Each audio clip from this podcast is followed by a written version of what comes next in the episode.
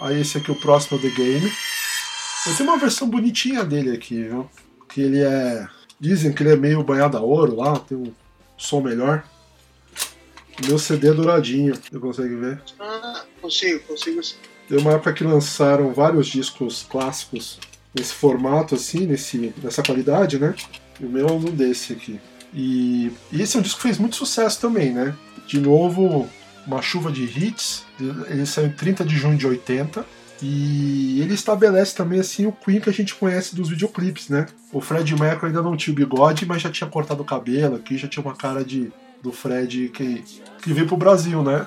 Essa carinha Sim, aqui. Exatamente né? E foi o disco que foi em cima desse disco que veio a, esse disco é de 80 e a vinda deles pro Brasil foi em 81. Uhum. Então eles tiveram muito a base do Killers, é, porque muito veiculado Killers aqui na véspera. Uhum. Uh, quantos anos você tinha em 81? Um. Quando? Eu nasci em 80, eu tinha um ano. Um ano. Um ano. Sem chance. Sem chance. Mas eu tava ouvindo. A, a, a, a, não é euforia, como é que fala? Uma cuimania? Excitação, não, é quando você está esperando. Ah, estávamos tão ansiosos pela, pelo que foi anunciado e ficou. É, diz que é, é, algo semelhante foi quando ah, os Beatles foram pela primeira vez para os Estados Unidos. É, eu acho que... que foi a mesma a mesma sensação que houve. Então é, nós estávamos numa ansiedade, esse é o tema, uhum. uh, tão grande pela vinda deles.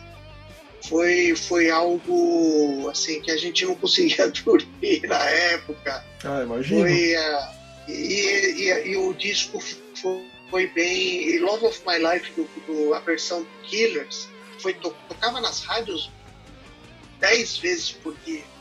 E o The Game foi a, a é, é, era a turnê da divulgação do The Game. Então muitas músicas do The Game que depois nem vieram mais a ser tocadas tocaram naquela naquela turnê deles pela América do Sul. Né? Uhum.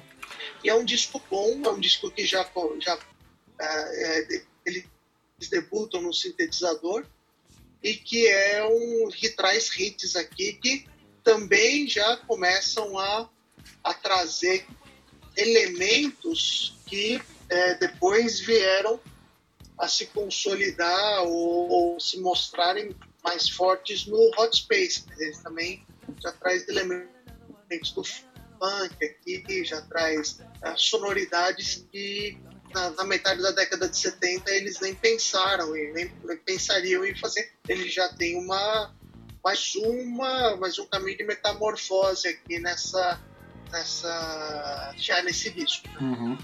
É, eu, eu acho, assim, eu, eu, pelo que eu vi aí no, no, nos documentários e tudo, né?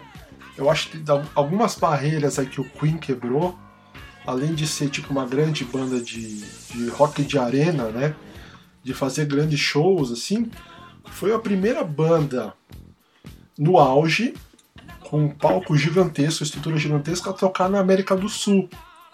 Porque eles falam naquele, acho que Days of Our Lives, que era uma aventura mesmo. Tipo, ah, os caras, vamos tocar na Argentina, tocar em São Paulo.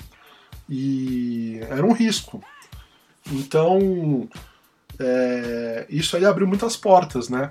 Dizem que até o Rock in Rio só pôde acontecer porque o Queen vinha pra cá e aquele palco era do Queen e bancou essa ideia de tocar nesse na América do Sul.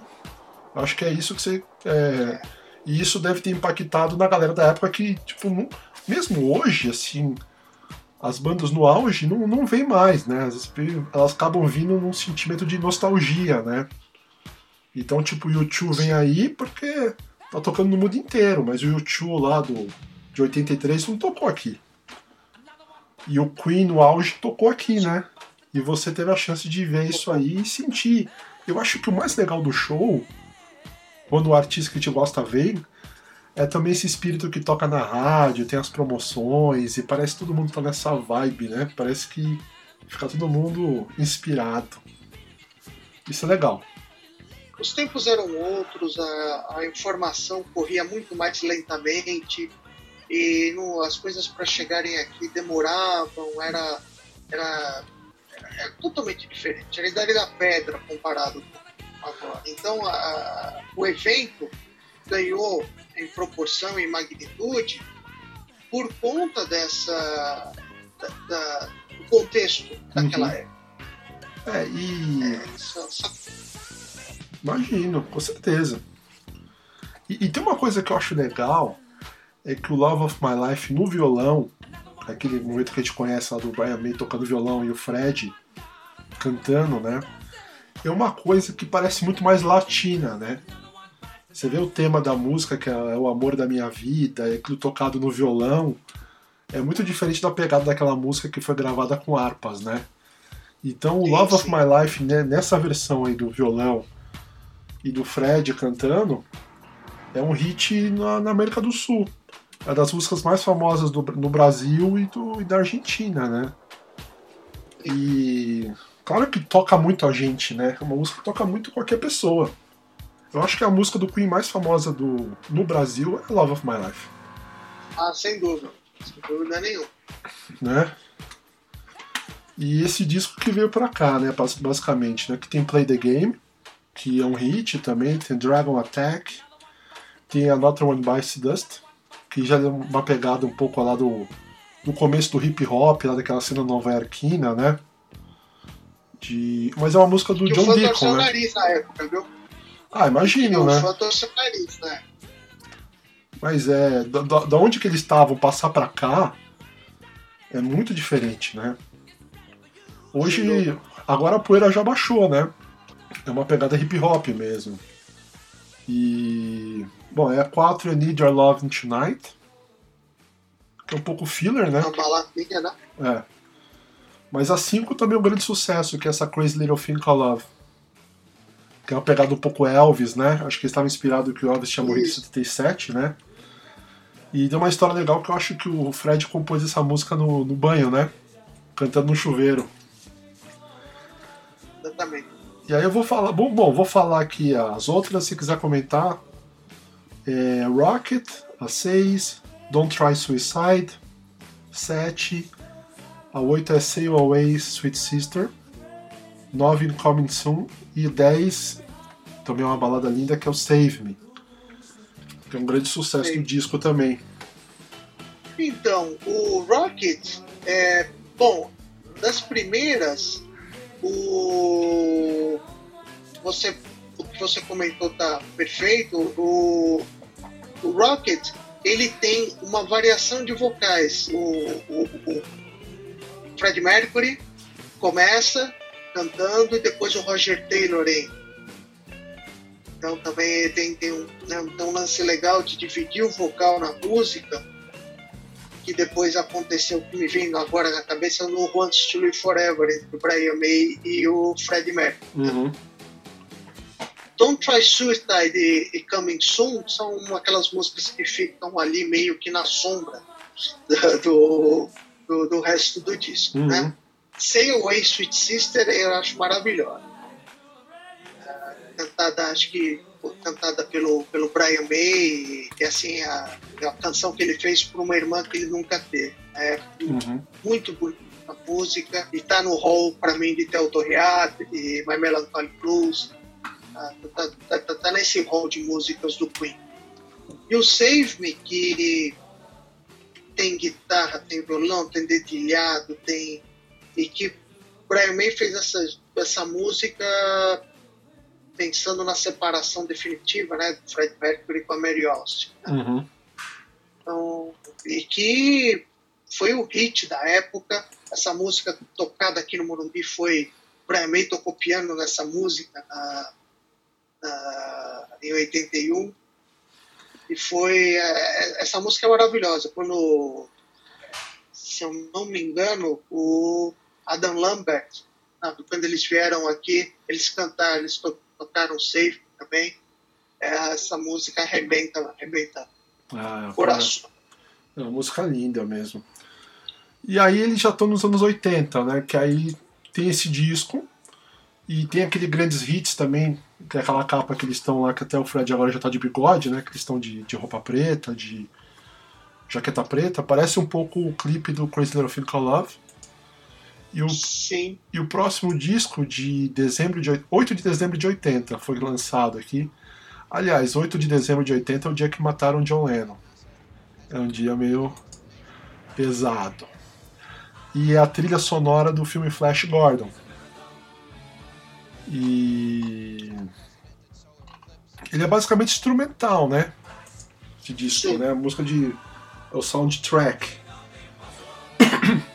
Mas você quer falar uma coisa desse disco aqui?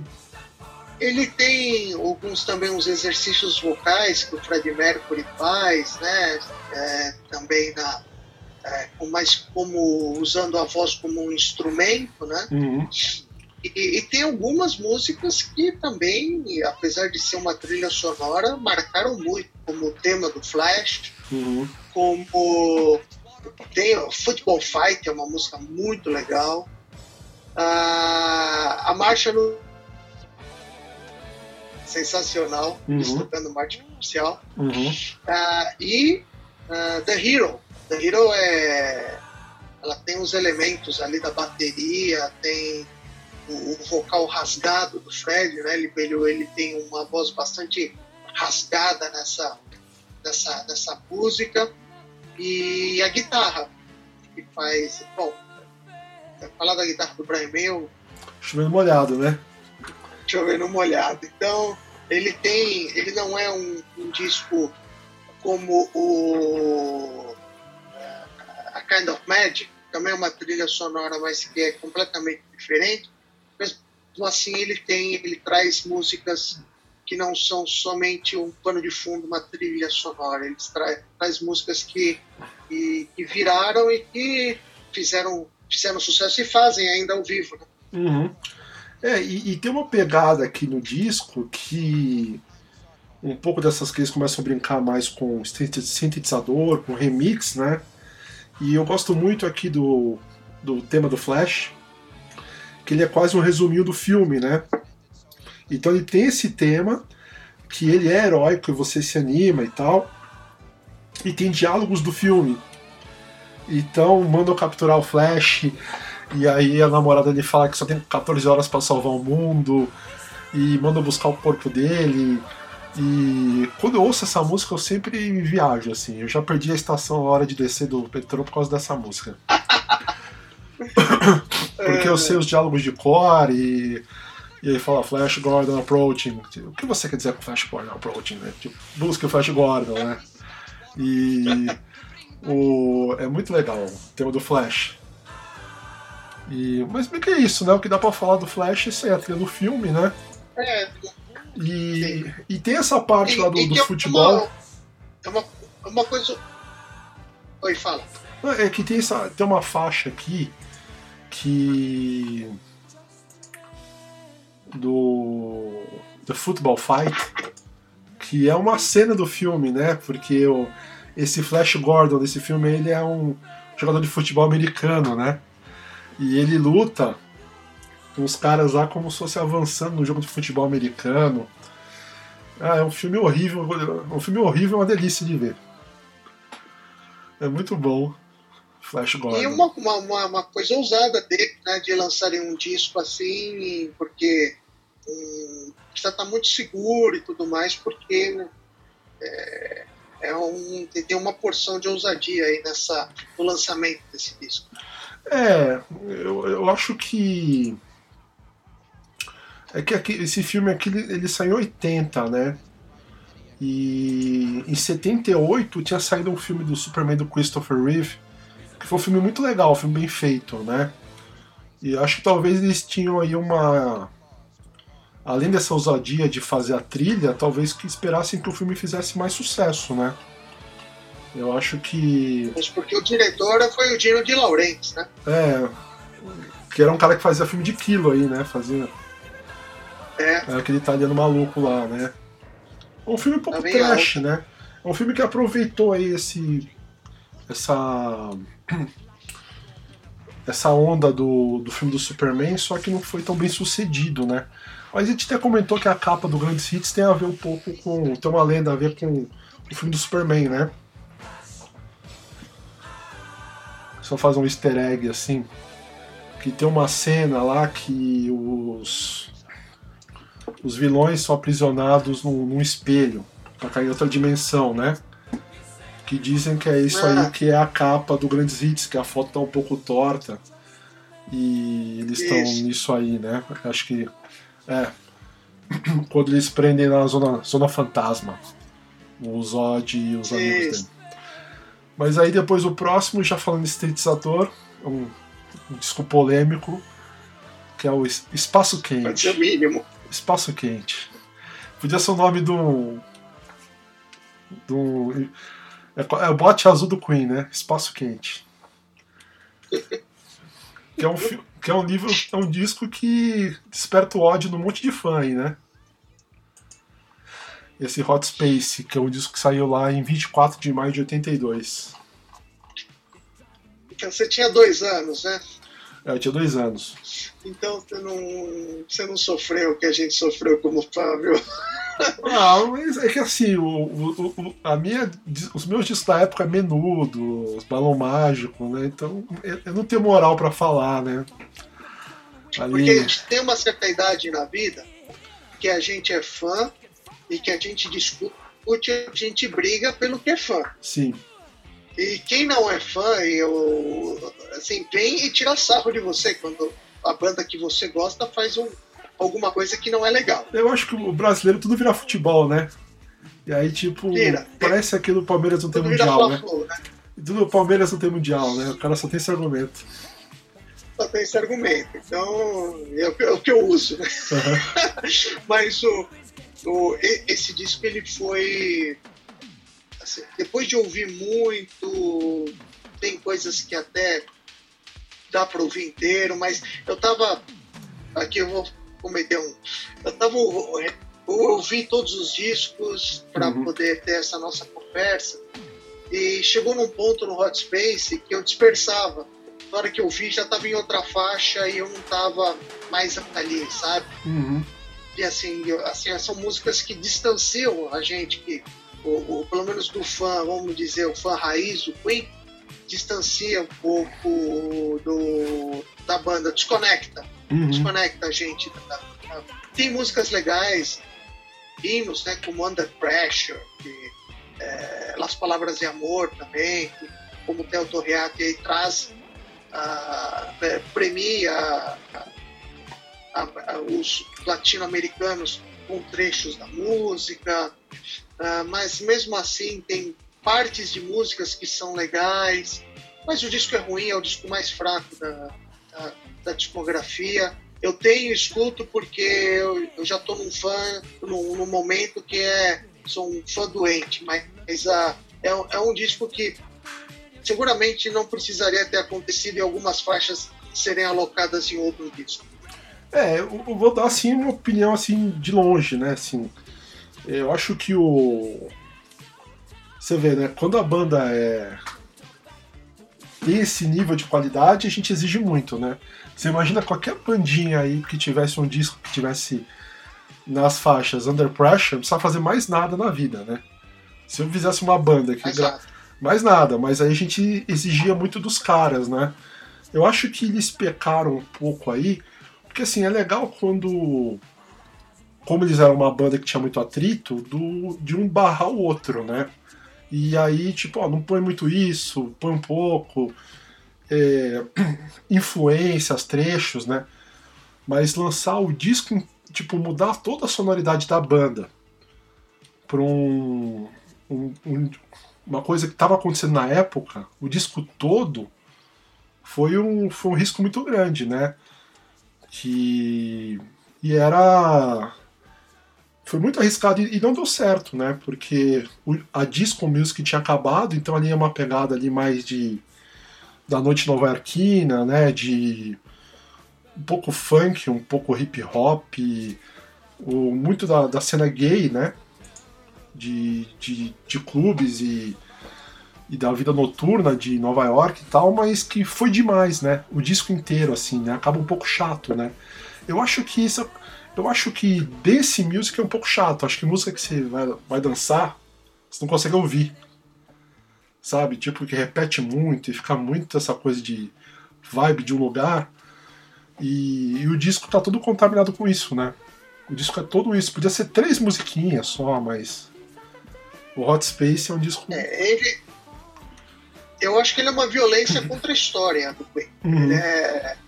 Ele violenta muito a história do Queen e, e faz aí, traz, traz elementos aí, que é o que você falou, se pudesse dar uma temperada com alguma coisa, como Another One Bites the Dust entrou no, no The Game, é, é, nesse nível, né? Uhum. É, nem sei se Life is Real, que é a música pro John Lennon, ela é uma música homenagem ou ele tá aproveitando uma carona para tentar é, para usar surfar na onda, né, da, é, da, da, morte do John Lennon. Parece um pouco sem coração é, essa música, né?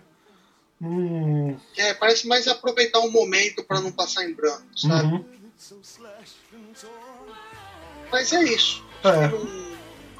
Fica, fica para a história como uma tentativa aí de frustrada, né?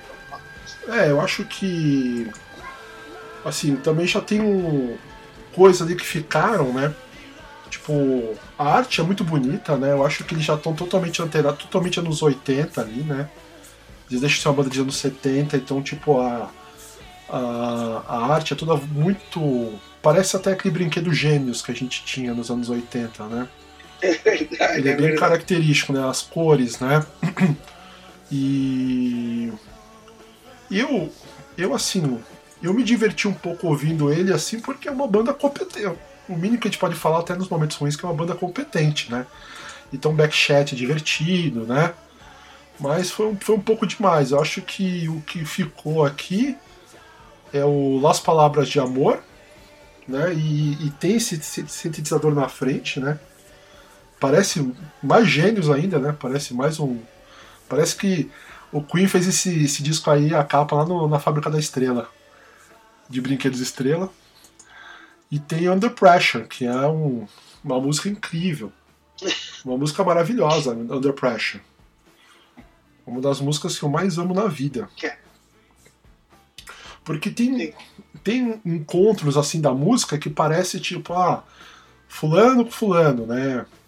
É, com participação. Mas Under Pressure parece uma música que misturou o Queen com o David Bowie no liquidificador, né? Nem parece tanto uma música do Queen, nem parece tanto uma música do David Bowie, né? É uma outra coisa que saiu dali e e é uma música maravilhosa, assim. Parece que o Brian May não gosta muito da mixagem dela, né? Ele, ele não gostou do jeito que ela soa, né? Mas eu acho que esse disco vale pelo legado do. É, o Brian May não gostou Pressure. também. Hum, pode falar. Diz a lenda aí que o Brian May também não gostou muito porque o, o David Bowie acabou uh, tendo um protagonismo maior do que e ele ficou meio em segundo plano no processo decisório de algumas coisas. Né? Tá. Pra mim tem cara de bonzinho, mas deve ter um, um, uma, uma, personalidade muito forte. É, e... É, então ele, ele, Parece que ele não gostou muito também, não. E meio que largou mão e deixou que esse, o, o David Bowie tomasse algumas decisões. É, parece que ele é muito detalhista e apegado nos, no, nessas coisas pequenas que acabava atrasando um pouco, né? E a música foi uma jam session, né? Então, não sei. E... Mas valeu, acho que se o Brian May estiver ouvindo, relaxa, porque Under Pressure é maravilhosa. É uma das que eu sei tocar também, então é das que eu mais gosto. Nossa, eu, eu, e, e eu adoro a letra dessa música. Essa música me emociona de verdade, assim. Eu acho que o tema é, é válido ainda, né? Ainda mais agora, né? De sociedade sob pressão, assim. Mas acho que a gente pode pular agora essa essa noite aí em Nova York e, e pra tipo The Works. Que é o disco depois ficaram dois anos sem gravar, e lá em 27 de fevereiro de 84 lançaram esse aqui, o The Works. The Works que aí voltaram as pazes com, entre eles, com os fãs, com os hits, um monte de clipe bacana. Esse The, Work, The Works acho que eu tenho só, só o vinil. Não separei, mas tem uma coleção de hits aqui e... impressionante. E, e, viveram bem a época do videoclipe aqui. Uhum. Aproveitaram muito bem a, a, a época do videoclipe para potencializar as músicas e potencializar o sucesso das músicas. Né? Uhum. E aí esse disco abre com uma música do Roger Taylor, que também é um dos maiores sucessos do Queen, que é o Radio Gaga, né? Que acho que ele estava inspirado com a estreia da MTV que passava clipes direto, né? Isso inspirou ele a gravar essa música aí, o Radio Gaga. Sim. E essa também é das músicas do Queen que eu, como dizem, eu, eu me identifico bastante. Eu gosto bastante de rádio, de ouvir rádio, e eles falam, ah, porque a gente vai ouvindo, a gente não percebe que as coisas mudam. Eu gosto do tema, né? E ele fala um pouco aí que ele cresceu na Guerra Fria, né? Com medo do, da bomba atômica e tal. Eu me identifico aí como uma, como eu era criança neurótica, eu sou adulto neurótico hoje. Eu gosto do Radio Gaga. Me identifico. E tem esse clipe maravilhoso, né? E... O clipe é maravilhoso. E lá no clipe tem uma. Ah, quando eles, eles vão virando a página, as páginas do álbum, né? Uhum eles vão virando as páginas do álbum, e é, é muito legal. Eu vou te confessar uma coisa, Júnior. Foi a primeira vez que eu ouvi Radio Gaga, eu detestei. É que eu, eu já. Achei. É que pra mim já tava isso no, no meu imaginário desde sempre, né? É, é, é, a música que tocava quando era criança. Então Radio Gaga pra mim é o Queen natural, é. né? É o, é o meu Queen. Tanto que o, o que eles fazem no Mas... clipe, a, a, coreografia, as pessoas levavam pros shows, né? Repetiam os shows, de tanto que fez sucesso o clipe, né?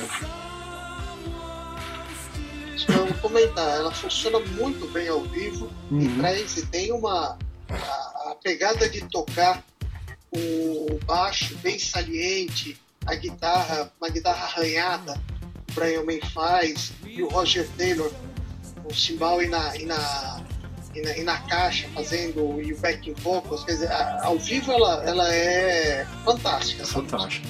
A, a, gra, a, gravação original Não. ela a, acaba sendo digerida, mas ao vivo é que ela é, na minha opinião, que ela é muito boa. É, e aí, aí eu vou falar aqui as outras músicas que tem aqui no, no disco aqui, tem Cheer Up, se você quiser comentar. It's a Hard Life, Men on the Prowl, Machines or Back to Humans. Você quer falar alguma coisa dessas músicas ou posso falar do to Break Free? Não, eu, eu quero sim. O Tear It Up é uma, é uma música legal, chegou a ser tocada em shows. It's a Hard Life, ela é marcou muito a minha época, uhum. ainda mais que ela começa com o trecho da ópera da Impalhate, né? Uhum. Quando ele fala que ele não quer mais a liberdade, tudo é o trecho do, do, vem Impalhate, então ele, assim, o Fred traz aí a partir do dita dele para o rock mais uma vez. Uhum. O clipe é, é um clipe muito rebuscado, muito fantasiado, mas é legal. Man on, Man on the Prowl, uma música bacana, mas é daquelas que ficam um pouco na sombra. Traz um pouco a pegada do Crazy Little Thing Called Love, tá. que tem um pouco dessa pegada. E Machines é uma música que eu gosto muito, porque ela tem uma, ela tem uma parte que a bateria entra e tem uma conversa, tem uma parte cantada através do sintetizador. Uhum. Ah, ela, ela, ela é legal, gosto muito. E aí pode continuar a partir daí. É, e depois o, a, a seguinte é Want to Break Free, né? Que é um grande hit do disco, né? É, Sim. E aí eu acho que dá para comentar que assim, é uma música do John Deacon, né? Que tá falando mais tipo do. do é, é, é, assim, na essência é quase uma canção de amor de, de vai e volta, né? Tipo. Ele não aguenta mais aquela pessoa, mas não consegue viver sem aquela pessoa, né? mas que quando o Fred cantou e o clipe que eles fizeram lá, que era baseado numa novela, eles estavam todos de drag, né?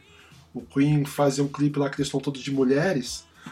E que é um clipe muito divertido, né? Mas esse clipe pegou mal nos Estados Unidos, né? É, teve uma. As pessoas é, rejeitaram essa imagem e, e tiveram um preconceito com, com esse lado gay do Queen, né? Eu não sei se isso rolou no Brasil, mas eu acho que se dizem Não. que nos Estados Unidos as pessoas começaram a rejeitar o Queen ali, não assistiam esse clipe, né? É, pegou mal, que foi uma ignorância, né? Aquele Dessa- falso puritanismo É, norte-americano que, que é, que é normal e a MTV americana parou de, parou de tocar lá. é e, No Brasil teve uma. De... Foi fácil. e esse drag lá que eles fazem, que cada um como se fosse uma personagem de novela lá, que o, o Roger é uma, uma adolescente, o, o Deacon é uma velhinha, tá mais pra trapalhões do que uma coisa assim, subversiva, né, contra a, a moral da família. Aquilo tá mais pra. É quase um trapalhões, faltou o Didi ali. Podia ter o Renato Aragão entrar, de Betânia. Tanto é que o Fred Mercury não tira o bigode. Ele não tira o bigode. Ele, ele, ele tá, ele, tá, ele tá travestido, mas ele não tira o bigode. Uhum. E, E, eu é uma que- música que também muito carregada de, de sintetizador e tudo mais, mas que ao vivo também funciona muito bem. Uhum. Também ao vivo tem um- uma das versões que, é, que eles tocam ao vivo que funciona muito bem também. É, é, É, Essa, essa música tem, tem que, foram para o show e que ganharam corpo sendo tocadas ao vivo. É, pensando bem agora como você está falando, é quase se fossem duas músicas, né? Você tem a música pop do rádio e quando eles tocam ela mesma no show, volta a ser uma banda de rock, né? Ainda funciona dos dois jeitos. De tão bom que é o material. E a próxima aqui é Keep Passing the Open Window. Eu não conheço essa, você conhece? Você Deve conhecer, Conheço, conheço sim. né? E tem, é, tem, tem um. é, tem um baixo muito bacana nessa música. Não sei se é baixo sintetizado ou se é, é só baixo mesmo. Uhum. E tem a- a- o Fred Mercury fazendo, numa parte da música, mas na pa- parte final, um exercício vocal ali, uma variação de vocal também. É, é, é, é daquelas músicas que ficam à sombra dos hits do disco, É, mas que é, é boa também. É boa também, gostosa de se ouvir. é, falando em hits, né? A próxima é um, um super hit. É uma música que funcionava ao vivo, das minhas favoritas. É a Hammer to Fall. É uma música é. maravilhosa, pedreira, paulada. Hammer to Fall. Essa aí, acho que eu, eu tinha um golzinho que que eu estourei as caixas do, do carro com essa É. música aí. Eu tinha um CD, o Queen 2 lá, que. Desculpa quem comprou o rádio aí, porque foi o Hammer to Fall. Eu fiquei surdo e o, o rádio estragou. Fala o que, você que você acha. sabe que quando foram anunciar o Rock in Rio, Uhum. o primeiro Rock in Rio, então mostrava ali um- uma marreta batendo, coisa em construção, e foi no, no riff do Hammer to Fall, que, ele, que a Globo anunciou que iria ter, ia ter o Rock in Rio. Ó, dá pra desmaiar, né? Pô, dá pra desmaiar. Ah, e depois disso aqui ela fecha com Is This the World You Created? Que é a última faixa do disco. Não sei. Música muito bonita, Uhum. vai um pouco na pegada do Love of My Life, para Tá. ser tocada violão e voz, Uhum. e que foi tocada violão e voz, inclusive no, na, na segunda entrada do Queen, no, no Live Aid, quando entraram só o Freddie Mercury e o Brian May. Uhum. mas que também é uma música ainda que fica na segunda prateleira aí do disco. né? Mas é- ela é bonita, tem um tema é, matemática bacana, ela é, é conectada com, com- com o mundo em volta, Uhum. mas que assim acho que não, não vai ser lembrada daqui a tanto tempo assim por fica na, na segunda prateleira aí do, do, do disco. É, mas eu acho que assim, o The Works aqui eu- é um saldo positivo, né? Porque ele estava na descida lá com o do Hot Space, que foi mal recebido e tal. E aqui volta essas músicas feitas para tocar em shows grandes, popularidade lá em cima, eles abraçam o videoclipe. Eu acho que foi um comeback. É a rápido. Foi, foi rápido, né? E foi deu muito certo. E eu acho que esse espírito continua aqui com o próximo disco que é o I Kind of Magic, né? Que também tem essa capa bem colorida, aqui bem estética nos 80. E e você curte esse disco aí? Curto demais. Ele marca muito a minha vida. Essa época do ano de 1986, foi 85, 86. E todas as músicas. Todas as músicas têm história para elas e é um, é um disco que eu adorei o filme. Uhum. Obviamente só o primeiro, porque os outros. É, não existe.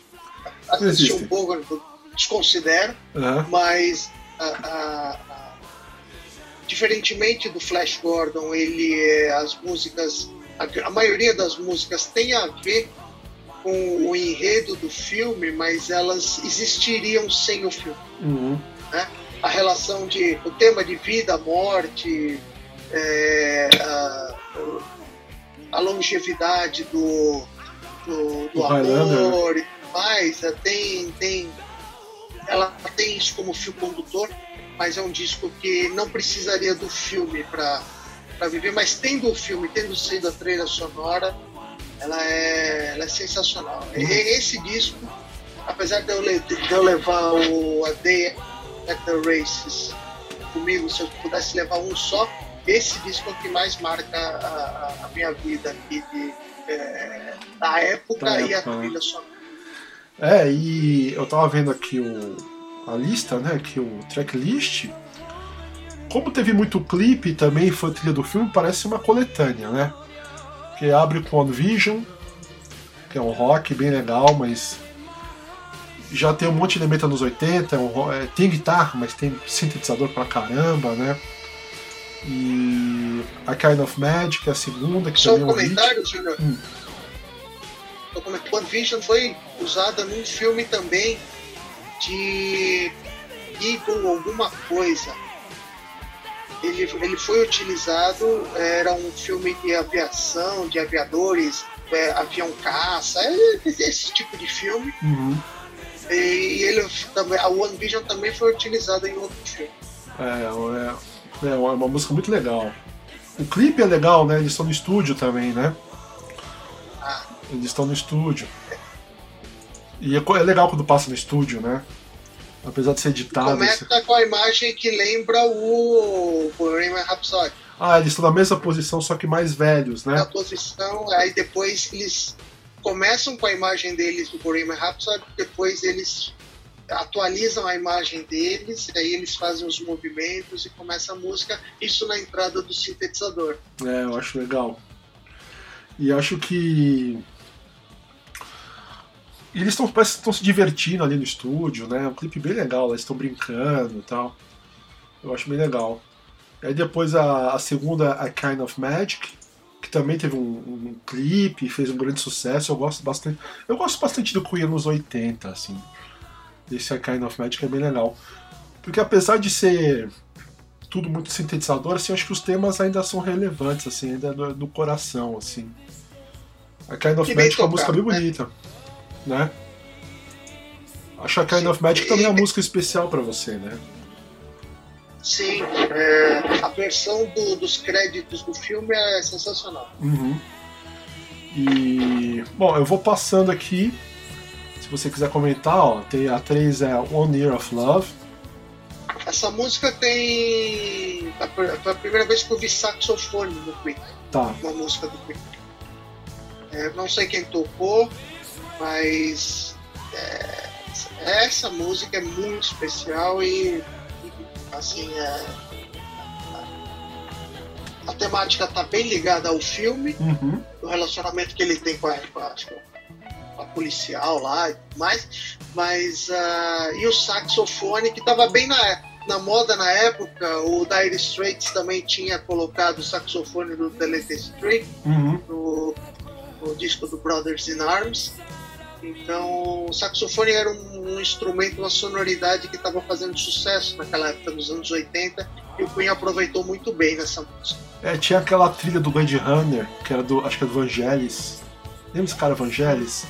Parece, tudo, parece tudo música de striptease, assim, né, quando entra esse, esse sax, Sim. assim, mas a, a, trilha do Blade Runner é bem legal, ficou, tocou muito, né, ficou muito manjada, mas acho que tem, tem essa pegada aí.